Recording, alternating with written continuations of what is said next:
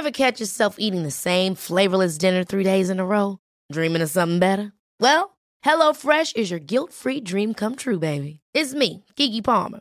Let's wake up those taste buds with hot, juicy pecan-crusted chicken or garlic butter shrimp scampi. Mm. Hello Fresh. Stop dreaming of all the delicious possibilities and dig in at HelloFresh.com. Let's get this dinner party started.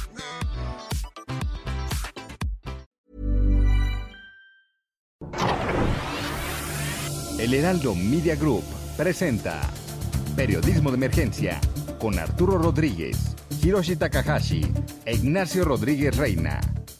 Con las reglas del oficio. Comenzamos. 10 de la mañana con 3 minutos y a nosotros nos da muchísimo gusto darle la bienvenida a este espacio Periodismo de Emergencia. Yo soy Arturo Rodríguez y como cada sábado y cada domingo, hoy domingo, le eh, saludo con afecto a Hiroshi Takahashi. Arturo Rodríguez, muy buenos días, muy buenos días a usted en este domingo 30 de enero del 2022. Saludamos también con mucho gusto a Mónica Reyes y a Nacho Rodríguez Reina. Los Rodríguez y Moni. Y las Reyes. Aquí estamos. Ignacio, buenos días. ¿Qué tal Arturo? Muy buenos días. Bien, encantado de estar saludándolos y agradeciéndolos eh, que pues, nos estén escuchando en este domingo y tenemos pues temas interesantísimos. Seguro que sí. Vamos rápidamente al futuro próximo con Mónica Reyes. Claro que sí, muchas gracias. Buenos días, comenzamos. Futuro próximo. Será una semana intensa en el ámbito político. Este lunes el INE hará el corte de lista nominal, es decir, de los nombres de las personas que podrán votar en la revocación de mandato. Se espera que en el transcurso del día se genere la negativa oficial de Hacienda sobre un incremento presupuestal. La convocatoria a dicho ejercicio se emitirá el viernes. También el lunes hay comparecencia de Ricardo Anaya sobre las imputaciones que se le hacen respecto al caso Odebrecht, que fue diferida desde noviembre pasado. En la discusión política continúa el diálogo del PAN con gobernación y seguirán los foros del Parlamento abierto sobre la reforma eléctrica a lo largo de la semana, tema central del periodo ordinario de sesiones en el Congreso de la Unión que inicia el martes con la apertura de los trabajos legislativos. La semana será también eh, y tendrá hechos relevantes en lo sindical, tanto del sector público como del sector privado. El lunes hay elecciones en el sindicato petrolero, uno de los espacios más corrompidos históricamente entre las organizaciones gremiales de trabajadores del Estado. El martes se espera resolver si la Universidad Autónoma Benito Juárez de Oaxaca se va a la huelga y ese mismo día una de las elecciones emblemáticas por la implementación de la reforma laboral se desarrollará en la planta de General Motors en Silao, mientras que el miércoles se espera el emplazamiento a huelga en Aeromar. Finalmente se mantiene la alerta por los contagios de COVID-19 en varias entidades federativas y comienza la aplicación de la tercera dosis para cuarentones. Esto será en la semana en la que, sin embargo, la UNAM inicia clases en modelo híbrido, mientras el Poli vuelve ya a clases presenciales. En Periodismo de Emergencia queremos conocer y compartir tu opinión. Escríbenos o manda un mensaje de voz al WhatsApp 5580 69 79 42. 5580 69 79 42 y se parte de nuestra mesa de análisis. Gracias, gracias a Mónica Reyes por el avance de la semana con temas muy interesantes, sobre todo en el ámbito laboral. Y bueno, pues en estos días, Hiroshi Ignacio, eh, en estas semanas, el tema de la infancia ha eh, pues ocupado importantes espacios de la discusión pública. Primero, pues por este episodio tan penoso del gobernador de Nuevo León y su esposa que sustrajeron a una criatura de una Como prestado. Pues para no para ver si sentía ser padre eh, un par de semanas con un niño que estaba en resguardo de, de, semana ahí este, en las redes sociales no y, y luego vino este otro episodio tremendo de Tadeo entre otros casos. Muchos casos que pues dan cuenta también de el interés de la cobertura de los medios. Parece que en el tema de la cobertura nos quedamos muy cortos en algún momento tanto con el tema de Nuevo León como el tema de Puebla y la Ciudad de México. además yo creo que eh, la población infantil, la infancia es uno de los grupos vulnerables, yo creo que más marcados que a menudo están ausentes de la cobertura, excepto estos hechos, ¿no? Porque yo recuerdo que, lo, por ejemplo, eh, en aquel episodio terrible del centro de la Ciudad de México de unos niños indígenas que fueron, este, pues asesinados. Destazados. Sí, sí, para decirlo con más claridad. Este, y, llega el tema, la discusión eh, pública y luego, pues se viene la sucesión de asuntos y, desaparece y se desvanece. Y, digamos, y, yo creo que, por ejemplo, hay otra noticia que pasó desapercibida creo que en general desapercibida hace uno o dos días, el nombramiento de la nueva titular del Sistema Integral de la Familia, del DIF, de, eh, una colega eh, periodista, Nuria Fernández, eh, ha sido a las mañaneras, cercana a las posiciones del López Obradorismo, que, bueno, sin duda debe ser no la conozco personalmente, pero tengo muy buenas referencias profesionales de ella. Sin embargo, pues carece, digámoslo, de una experiencia, preparación y amplitud como para dirigir un área eh, justo en la que se supone que debe atenderse a uno de los grupos de población más vulnerables, ¿no? Aunque ha sido como el cargo premio para las primeras damas, ¿no? Bueno, no, pero esa es la dirección. No sé si está una primera dama extraoficial, pero... No, no, no, las primeras damas siempre ocupan la presidencia y la dirección ah. general se les deja pues para un asunto ah. Más ejecutivo, más de operación, de, alguien que tenga conocimiento de los problemas que están, digamos, eh, aquejando a, la población infantil. Se ha tomado como un puesto para irse a tomar la foto, ¿no? Como lo de la Cruz Roja de pronto, ¿no? O como el Instituto Mexicano del Seguro Social, es como para... Un poco como asistencial, ¿no? Es asistencial, bueno, su función es esa. Esa, terrible. Aunque, bueno, me parece que justamente de eso vamos a hablar, eh, de los eh, derechos de la infancia en el país. Bueno, este, me parece que deberíamos tener, cambiar el enfoque de política pública, ¿no? Está con nosotros a través de la línea telefónica Tania Ramírez, quien actualmente preside la Red por los Derechos de la Infancia en México, la Redim. Tania, muy buenos días, gracias por tomarnos la comunicación. Le saluda Arturo Rodríguez. Hola Arturo, un gusto saludarles y a toda la audiencia de El Heraldo Radio a través de ustedes. Gracias, estamos aquí en cabina, Hiroshi Takahashi e Ignacio Rodríguez Reina.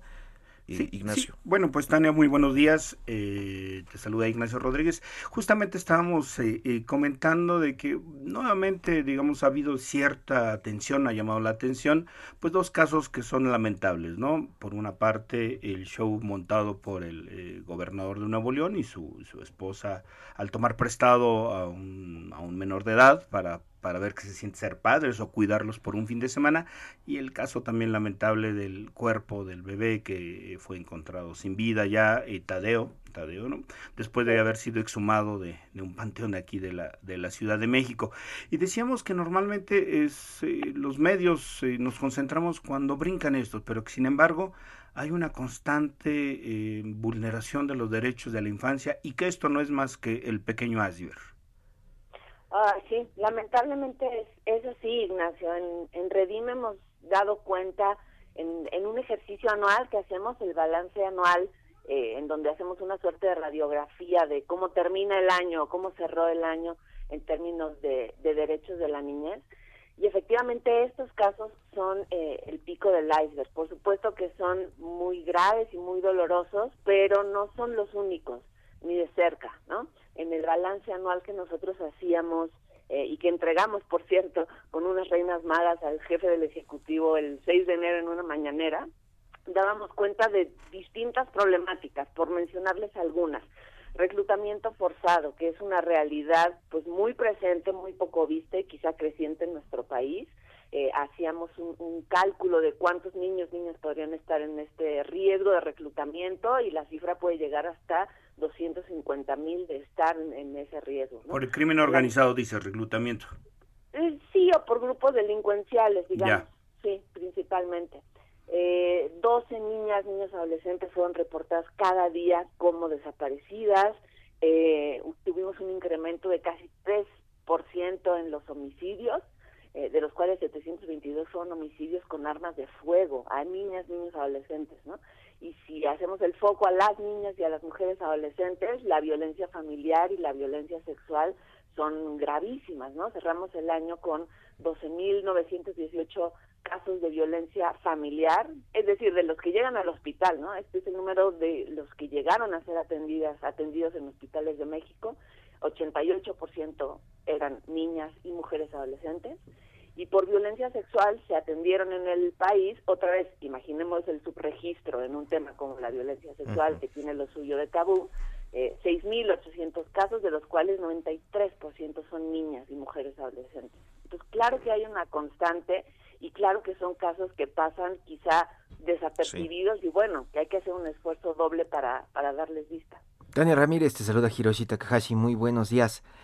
En el caso de los periodistas, ayer estábamos platicando, hablábamos mucho de impunidad, pero pareciera que con los niños hay mayor impunidad y quién está gritando y quién puede atender esos casos. Hay muchísimos, desde el caso de Tadeo hasta el niño de Nuevo León, hasta los niños que nos encontramos en las esquinas trabajando para esos señores que están sentados esperando que les lleven el dinero. ¿Qué se puede hacer? Porque pareciera que por el tema de la impunidad nos estamos volviendo ciegos ante este problema. Totalmente, Hiroshi. Y además la impunidad es una característica que envía un muy peligroso mensaje social que es el de la permisividad. Es decir, si nadie castiga a las y los responsables de este tipo de delitos, pues pareciera que hay un cheque en blanco, ¿no? Listo para que esto se pueda seguir repitiendo. Y para el caso de, de los delitos en contra de niños, niñas y, las violaciones a sus derechos humanos, eh, cuando se abren carpetas de investigación para dar cuenta de estos casos, arriba del 95% quedan en la impunidad. Entonces, no pueden alzar la voz ellas y ellos, aunque aunque podrían hacerlo, somos una sociedad no acostumbrada a oír sus voces, ¿no? Creo que esa también tendría que ser una reflexión. Y de pronto somos algunas eh, organizaciones, por suerte muchas, por suerte diversas y por suerte juntándonos en casos como los que mencionaban ahora, para poder alzar la voz sobre casos que incluso se nos podrían haber ido, por, por volver al caso que, que planteaban de Tadeo, pues fue un, un asunto que sucedió a principios de enero y precisamente el caso de Nuevo León fue uno que nos tuvo que ocupar mucho, que estuvo semana, semana y media en, en todos los titulares, yo creo, eh, y, y, tuvimos que ser también las organizaciones, muchas más, ¿eh? no solo Reinserta tuvo un papel eh, importante, artículo 19, después cuando se sumó el gobernador con sus declaraciones eh, confusas, eh, quienes tuvimos que, salir a alzar la voz. Sí es importante decir que niñas y niños eh, no han terminado de ser reconocidos como titulares de derechos en una cultura institucional, en una cultura política y también en términos generales la cultura mexicana no les reconoce como titulares de derechos, ¿no? Si acaso son objetos de protección en el mejor de los casos y esto hace hace doblemente complicado alzar la voz y, arrojar luz sobre estos casos, ¿no? Pues sí, Tania, muy rápidamente nos queda un par de minutitos. te quiero preguntar, ¿hay una ley general eh, una homologación de disposiciones de, desde 2015, si no me falla la memoria, que se han venido avanzando, un sistema nacional de, de eh, niñas, niños y adolescentes y eh, pues una institucionalidad que sin embargo creo que a muchos no nos queda claro si ha servido de algo hasta este momento, si se ha reducido algún indicador o hay algún cambio en las condiciones de las infancias sobre todo de aquellas más vulnerables. Sí, bien visto. La verdad es que la crisis de violencia es también eh, correlativa a la crisis de la institucionalidad. Eh, digámoslo, la, la, Ley General de Derechos de Niñas y Niños y Adolescentes, como, como bien recuerdas, eh, vio la luz en 2014 y muy rápidamente a partir de ahí se creó el CIPINA, este Sistema Integral de Protección de Niñas, Niños, Adolescentes, primero a nivel nacional y después en los estados. Se fueron modificando las leyes, hay CIPINAS estatales y llegamos incluso a CIPINAS municipales. Lo positivo de esos CIPINAS fue que lograron poner a la mesa a todas las instituciones públicas y no solamente a las dos o tres que se pensaría que son las que tienen que ver con la infancia, porque la infancia tiene que ver con todo de la vida, ¿no? Sin embargo, eh, el CIPINA está en su Secretaría Ejecutiva sin titular desde marzo del año pasado, ya vamos para casi un año, eh, y esa crisis política no ayuda a poder avanzar en estos temas. ahora estamos frente al riesgo o, la amenaza dicha de que el CIPINA o su Secretaría Ejecutiva podrían irse al DIF y pues esto nos preocupa por lo que implicaría en términos de, retrocesos, incluso de pues una, una visión de la Convención de los Derechos del Niño, porque justamente la agenda de infancia salió del DIF para migrar de la idea del asistencialismo hacia una idea de derecho y para hacerse cargo de que es todo el Estado mexicano y no solo una institución con un enfoque más bien asistencial y que tiene suficiente trabajo, ¿no? Ya tiene lo suyo. No puede ser solo una institución la que se haga cargo de la tercera parte de la población del país. Pues Tania Ramírez, presidenta de la Red por los Derechos de la Infancia en México, muchísimas gracias por tomarnos esta llamada. A ustedes gracias por el espacio, les saludo con gusto. Buen día. Periodismo de emergencia. Con las reglas del oficio.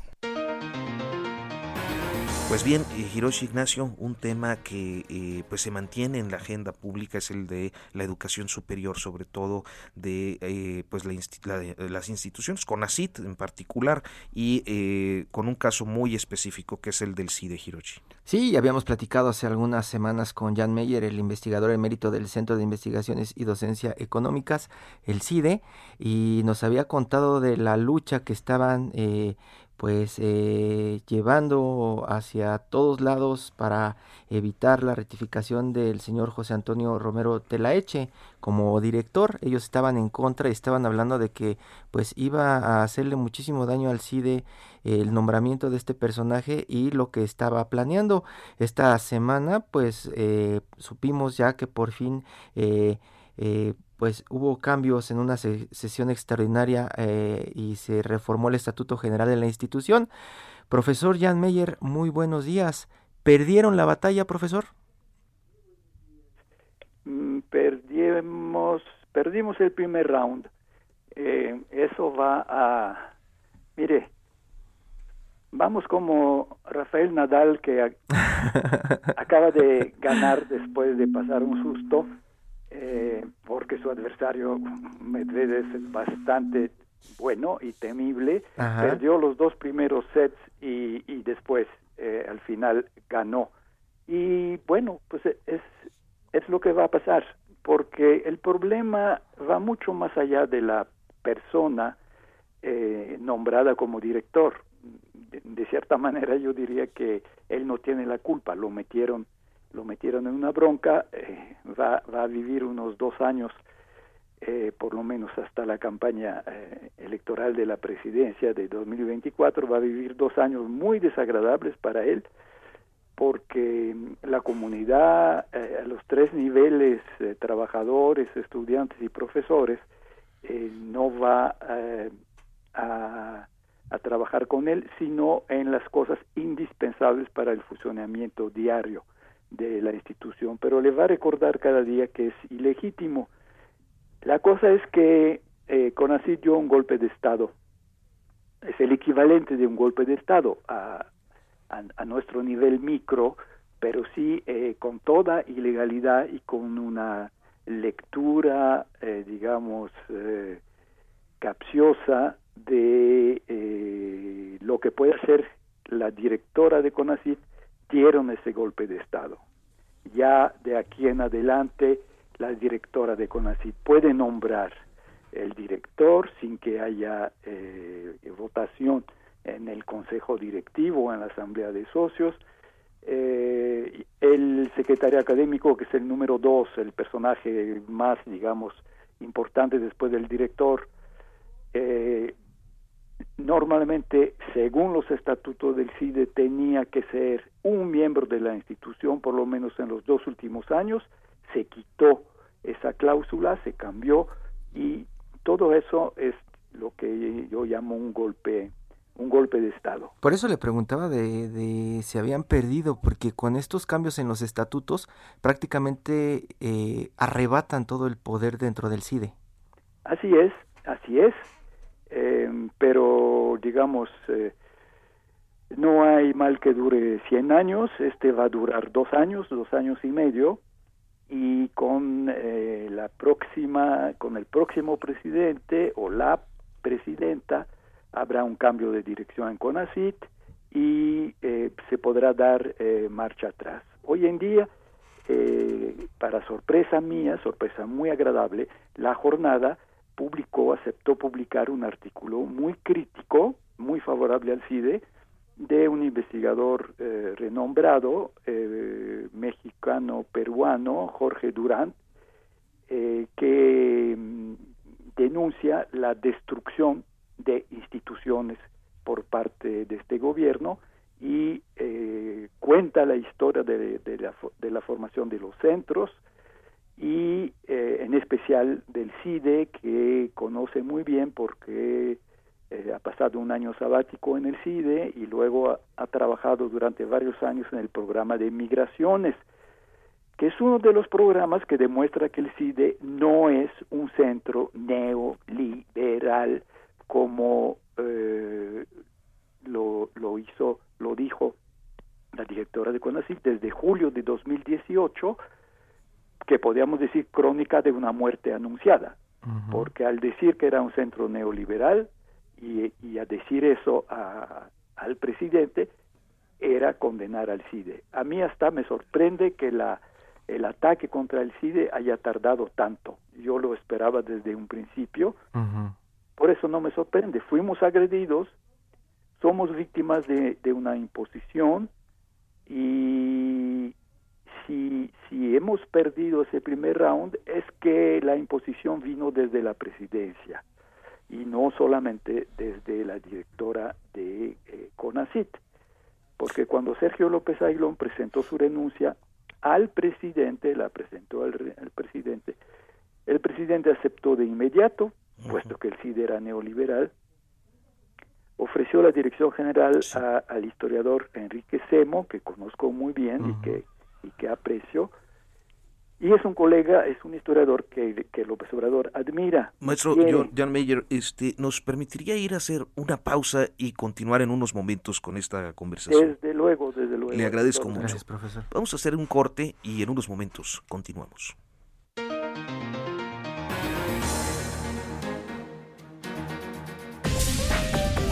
En un momento continuamos. Periodismo de emergencia.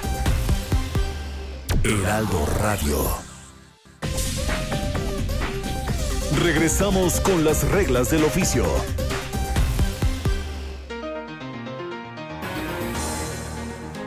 Continuamos en periodismo de emergencia cuando son las 10 de la mañana con 30 minutos y estamos hablando con el doctor Jan Meyer, investigador emérito del CIDE, a propósito pues de lo que ha ocurrido con eh, la reforma que se impuso y la dirección que se impuso a esta institución, generando pues una amplísima polémica en las últimas semanas. Sí, doctor, les saluda Ignacio Rodríguez. Eh, en estos días la doctora Ana Magaloni, que es miembro de la comunidad del CIDE, publicó un texto, un artículo que me parecía muy interesante en el que decía que pues, a pesar de que el CIDE es una comunidad académica muy pequeñita, con todas las circunstancias en contra de esta comunidad, eh, contaba, sin embargo, con la convicción de alumnos, profesores y trabajadores para defender un derecho que ella consideraba esencial, que, eh, que exista, eh, mantener la vigencia de un espacio real de libertad para pensar, crear, debatir y educar. Sabemos que las condiciones han cambiado, que hay esta imposición del nuevo director, la imposición de nuevos estatutos. Director, doctor, esta libertad para pensar eh, podrá ejercerse en esto, en este tiempo que viene, en estos dos años que segura, seguramente serán difíciles para la comunidad académica? Mire, eh, por lo pronto sabemos que no hay nada que negociar. Eh, impusieron su voluntad, cambiaron los estatutos. Eso es un anuncio que deberían entender todos los centros públicos de investigación.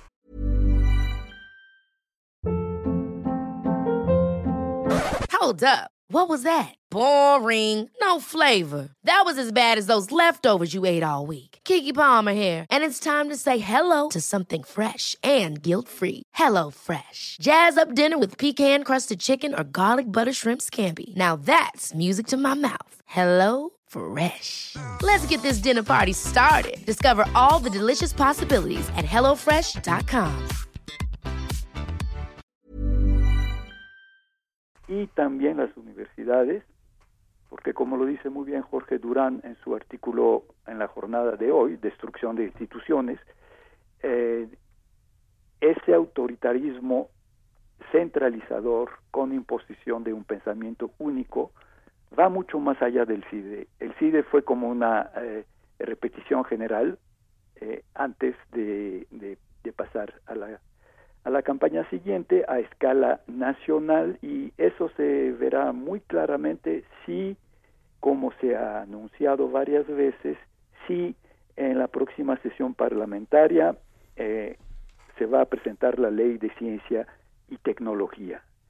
Eh, una ley, un proyecto de ley que está congelado desde hace tiempo, desde hace más de un año, precisamente porque llega a inquietar hasta eh, miembros de Morena y miembros eh, del gobierno, sabiendo de que va a provocar una reacción de todas las universidades. Eh, en, la, en la meta eh, con el blanco es eh, las grandes universidades como la UNAM, como la Universidad de Guadalajara, que el presidente ha criticado ah, en varias mañaneras, como el CIDE, por cierto, y acusándolas de ser conservadoras, neoliberales, de haber traicionado su, su vocación.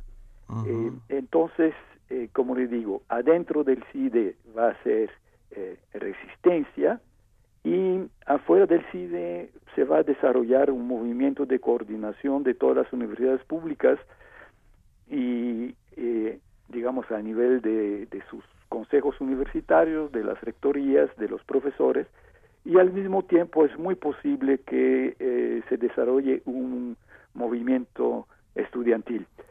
Eh, porque los estudiantes del CIDE han tomado contacto con varias universidades. Cuando el lunes pasado cerraron la, la carretera México-Toluca, eh, habían recibido delegaciones de 14 universidades, de, digamos, los cuatro vientos del país, desde la frontera norte hasta la frontera sur, y eh, desde el Bajío y hasta eh, Nayarit, hasta, hasta Tepic. Profesor, ¿cuál será la forma de poder proteger la autonomía, las instituciones? En este caso, usted ya lo, lo está diciendo, podría ser eh, el comienzo de varios experimentos para tomar el control hasta de la Universidad Nacional Autónoma de México. Ya destrozaron la UDLA, ya le pegaron al CIDE. ¿Qué sigue y qué hacer para pues tratar de ser fuertes ante estos embates, profesor? Mire, eh, ya se está manifestación, se está manifestando divisiones en el seno eh, de Morena y en el seno del gobierno. Sí perdimos un round, pero al mismo tiempo se vio claramente en la asamblea de socios había siete socios presentes. Uno Hacienda no se presentó. Cuatro votaron a favor de la reforma ilegal, violenta, golpe de Estado de los estatutos, cuatro. Y dos votaron en contra y uno, el Banco de México, se abstuvo. Es decir, fue cuatro contra tres y muy posiblemente el ausente se ausentó para no tener que molestar al presidente, hubiera habido un empate. Eso significa, y por ejemplo, economía votó a favor del CIDE contra las reformas y Tatiana Cloutier lo manifestó claramente y públicamente que estaba en contra de una reforma de ese tipo e ilegal. Una buena noticia que seguramente pasó desapercibida, el Colegio de Sonora, que acaba de festejar, no, me, no recuerdo si sus 40 años o bueno, el, goberna, el gobernador recién estrenado de Sonora, el señor Durazo, asistió a la ceremonia y trajo regalos. El primer regalo que trajo es que le dio la autonomía al colegio de Sonora. Es un gobernador de Morena que por su conducta contradice totalmente, 100% la línea política de la doctora María Elena Álvarez Bulla, la directora de CONACIT. Al mismo tiempo, prometió 20 millones de pesos para terminar la biblioteca del Colegio de Sonora, que está paralizada desde hace, pues yo creo que casi 10 años. Yo estuve un tiempo en la junta de ese, de ese colegio. Y además yo su biblioteca personal, una biblioteca muy buena de 15 mil libros. Pero lo más importante es que dio la autonomía justo en el momento en que la directora de CONACIT manifiesta su voluntad de quitar la relativa autonomía porque los centros públicos de investigación nunca tuvieron la autonomía completa que tiene la UNAM o que tienen las universidades y que es algo inscrito en la Constitución. Y por cierto, hay que recordar, hay que recordar que cuando pasaron, cuando el gobierno pasó y publicó en el diario oficial la ley de educación superior, en la primera versión se le olvidó, entre comillas, olvidó el artículo sobre la autonomía de las universidades. La protesta de las universidades fue tal que el gobierno se disculpó y dijo que fue un error de tipografía. Y sin embargo, el rector Graue tuvo que insistir tres meses para que después de varios meses finalmente se publicó la ley completa con la autonomía. Yo no creo que haya sido un olvido. De repente hubiera desaparecido la autonomía, que fue una gran conquista histórica de los universitarios y especialmente de los estudiantes de la UNAM en los años 30 entre 1929 y finales de los años 30. Pues Jan Meyer, le agradecemos muchísimo que nos haya compartido pues estas perspectivas y naturalmente que nos haya tomado la comunicación esta mañana. Le agradezco mucho su interés. Gracias, profesor. Doctor, muy buenos días. Todo menos fútbol en los últimos años las migraciones en el mundo y particularmente en el caso nuestro las migraciones de Centro, Sudamérica, el Caribe hacia los Estados Unidos pues han colocado a México como un territorio eh, hostil y difícil para las travesías de esos éxodos. Y eh, me parece que uno de los eh, aspectos que marcan mucho eh, las coberturas de nuestros tiempos es que a veces nos concentramos tanto en los datos, en las estadísticas, en las versiones oficiales, pero eh, perdemos de vista por la cantidad, por lo abrumador, quizás por las coyunturas que se dan, la dimensión humana, la de cada ciudadano, cada ser humano que pasa por eh, pues diferentes complicaciones para eh, buscar un sueño. Y eh, acaba de publicarse el libro de Federico Mastro Giovanni sobre eh, pues este tema. Mastro Giovanni, colega periodista, eh, ha recuperado eh, historias de migrantes desde Centroamérica hasta los Estados Unidos y el día de hoy está con nosotros para hablar precisamente de esta, de esta obra aquí acaba la patria. Federico Mastro Giovanni, muy buenos días. Te saluda Arturo Rodríguez y estamos aquí en cabina Hiroshi Takahashi e Ignacio Rodríguez Reina. ¿Qué tal? Buenos días, querido Arturo. Muchas gracias por la invitación. Buenos días, Ignacio. Buenos días, Hiroshi. Muy, buenos muy buen domingo a todos los que escuchas. Sí, Federico, muy buenos días. Te saluda Ignacio Rodríguez. Este, un gusto y más gusto que nos cuentes un poco sobre Entiendo que en tu libro tú planteas un abordaje distinto, digamos, al tratamiento que usualmente se da al fenómeno de la migración y a los migrantes, las las mujeres migrantes y los hombres que están migrando por el país, que tú planteas una, un abordaje distinto, no verlos como víctimas. Y platícanos un poco de eso. Sí, en realidad, pues este libro es el resultado de casi 12 años de, de reporteos, de trabajo, de estudio sobre este tema en el campo, en diferentes lugares. Entonces sí, eh, el abordaje es un poco distinto porque eh, durante todos estos años me he podido dar cuenta, he podido documentar, eh, digamos, muchos matices del fenómeno migratorio que que es un fenómeno que nos eh, atraviesa, a mí también me atraviesa, yo soy un emigrante también, y eh, digamos sentía la necesidad de representar también eh, aspectos que no siempre están representados en las narraciones periodísticas y de no ficción. siempre vemos por supuesto, los aspectos relativos a las violencias, a las violaciones, a, a, todos los problemas que, eh, que viven, eh, sobre todo los migrantes indocumentados en el mundo en realidad. Y esto está presente en el libro. no, no lo, no lo, no lo estás haciendo a un lado.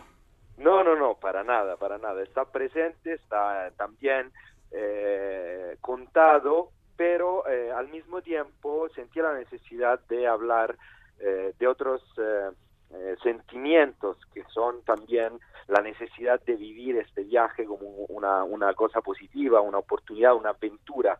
Y también eh, un abordaje estilístico que tiene eh, en primer plano la, mirada irónica del periodista, pero también de los personajes. Entonces, la idea es tratar de dar más dimensiones a, a las personas que, que yo he ido encontrando y, voy relatando para eh, devolverles un poco de, de, precisamente dimensiones para que no se aplasten en, en, el papel de la víctima todo el tiempo porque en, en eh, yo pienso que de alguna manera esto restituye dignidad también a la eh, a la historia de vida de cada uno de nosotros. No somos solamente lo que nos pasa, eh, no somos solamente un aspecto de nuestra vida, eh, somos capaces de reírnos en la bestia mientras viajamos eh, aterrorizados por, por las amenazas y las violaciones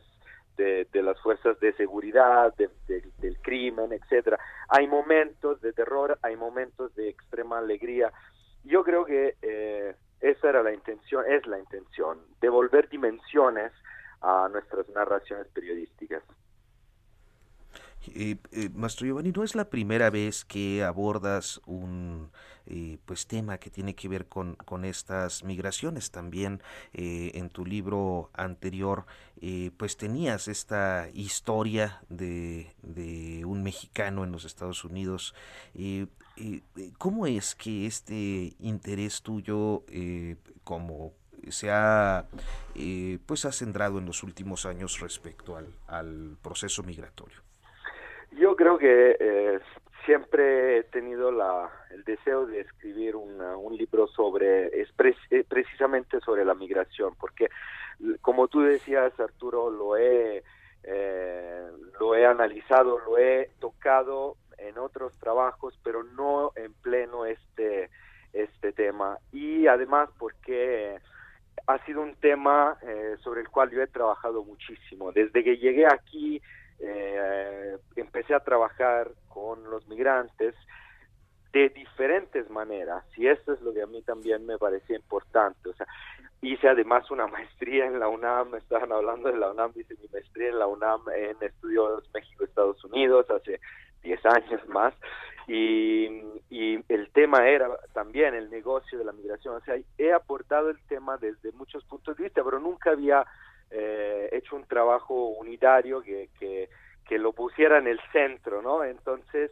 creo que era el momento de hacerlo y, y claro, el, el, el, libro anterior, eh, El asesino que no seremos, tiene también la migración. Los problemas que esto lleva también son, yo creo, temas eh, relativos a, nuestra, a nuestro debate y tocan muchos aspectos, la diversidad, las dificultades de de encajar, eh, eh, la economía mundial, eh, las, las, estrategias de, de nuevas colonizaciones de las potencias y las dificultades de los pueblos que están padeciendo también este tipo de, de políticas transnacionales. O sea, la migración es un poco uno de los grandes hilos que explican nuestra realidad y entonces pues, yo quería intentar dar mi aportación, mi granito.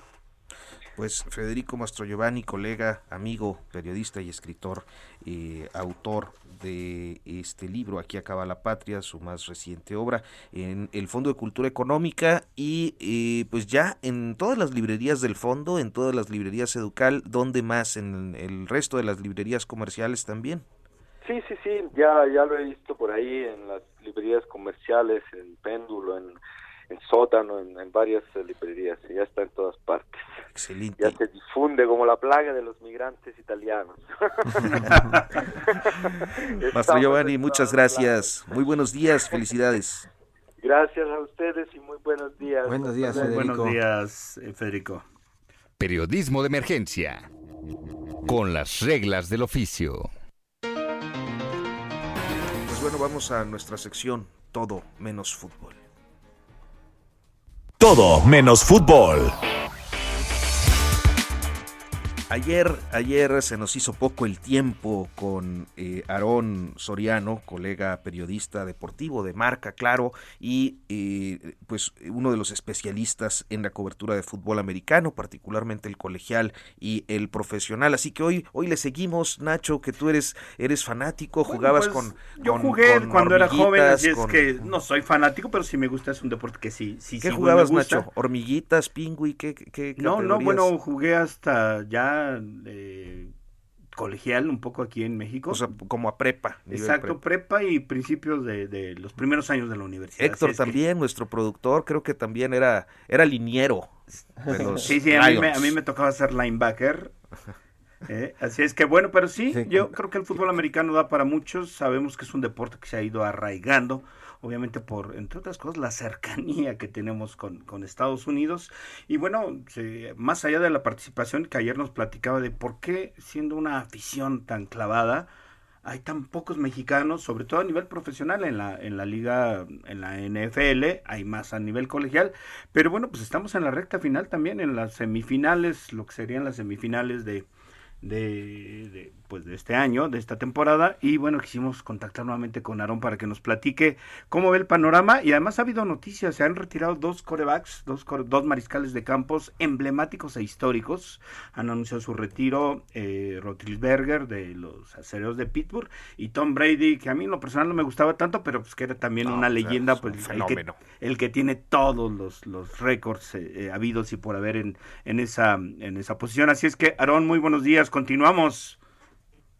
¿Cómo están, compañeros? Qué gusto saludarlos y obviamente en este periodismo de emergencia, todo menos fútbol, hablemos de fútbol americano, como bien dicen, con doble O. Este, Arturo, Ignacio, Hiroshi, a todos los amigos que nos acompañan. Hoy son las finales de, la, de las conferencias, la conferencia americana a las 2 de la tarde, el kickoff entre Cincinnati y el equipo de Kansas City. Kansas llega por tercera ocasión consecutiva a estas finales, bueno, cuarta, una que pierde y, y, y dos que gana. Esta sería la tercera que estaría llegando en caso de ganar a un Super Bowl de manera consecutiva.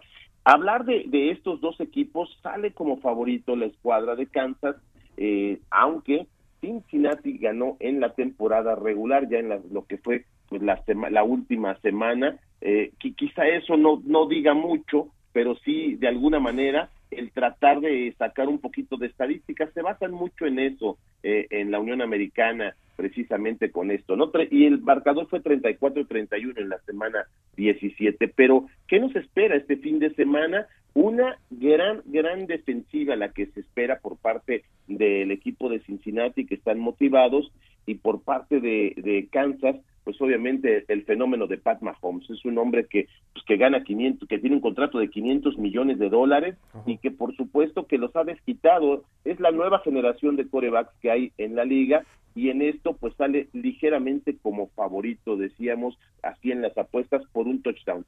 Siete puntos a cero eh, o siete puntos de diferencia es lo que estarían dando en, en los momios y hay que creerle un poquito a lo que dicen allá en Las Vegas no sé, eh, de- del otro lado, obviamente la otra final de la conferencia eh, suena interesante también y es que el equipo de San Francisco le ha ganado seis veces de manera consecutiva en los últimos duelos a los Carneros de Los Ángeles, pero también los Rams salen como favoritos para ganar este partido, aunque solamente por tres puntos y medio.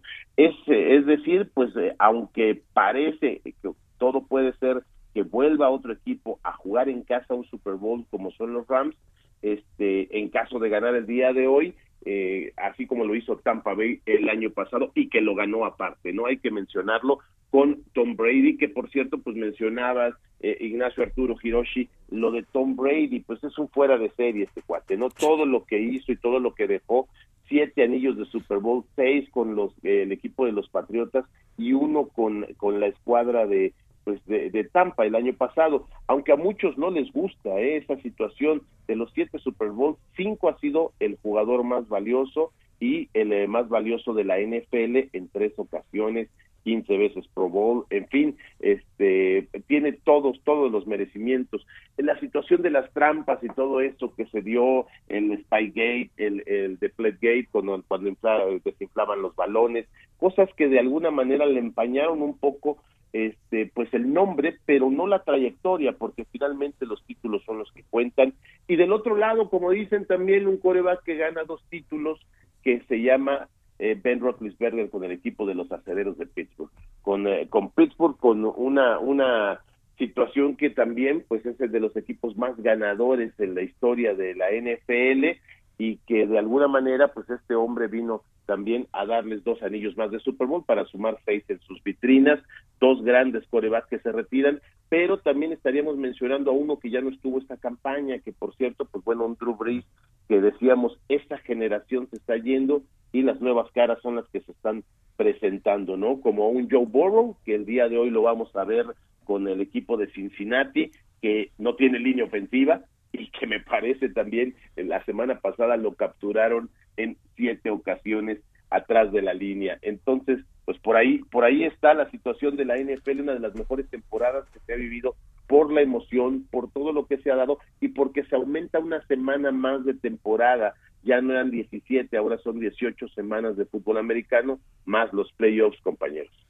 pues Aarón, Aarón Soriano, especialista en eh, fútbol americano y periodista deportivo en Marca Claro. Muchísimas gracias por comentarnos, explicarnos un poco el panorama para quienes, para quienes somos neófitos. Yo soy neófito en, el asunto del maestro Nacho, sí, este, pues desde un poquito más niño, bueno, le jugué, pero y además hay que decir que eh, hace una semana, dos semanas se, se, produjo lo que está considerado como quizá el mejor partido en los últimos tiempos, ¿no? Este, creo que es un preludio de lo que vamos a ver justamente en las finales. Ojalá, ojalá. Y pues, Aarón, muchísimas gracias. Muy buenos días. Gracias, buenos días, un fuerte abrazo, feliz y deportivo fin de semana para todos. Muchas gracias. No deja de ser interesante, ¿no? Eh, yo creo que eh, está como de nuestra edad Tom Brady y, y, y, ya, hizo historia y se va con una lanísima a descansar y a nosotros ni pensión nos va a tocar, Hirochi, ya nos tocó el afore. Vámonos. Este, muy buenos días, le agradecemos que nos haya acompañado Hiroshi Takahashi, Ignacio Rodríguez. Muy buenos días. Rodríguez, gracias, buenos días. Hasta pronto.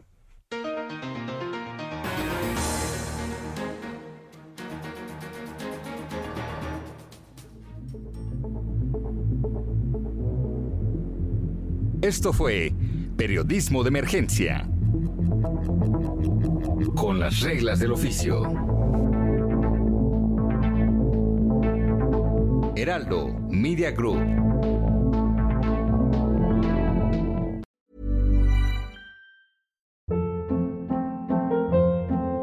Hold up. What was that? Boring. No flavor. That was as bad as those leftovers you ate all week. Kiki Palmer here, and it's time to say hello to something fresh and guilt-free. Hello Fresh. Jazz up dinner with pecan-crusted chicken or garlic butter shrimp scampi. Now that's music to my mouth. Hello Fresh. Let's get this dinner party started. Discover all the delicious possibilities at hellofresh.com.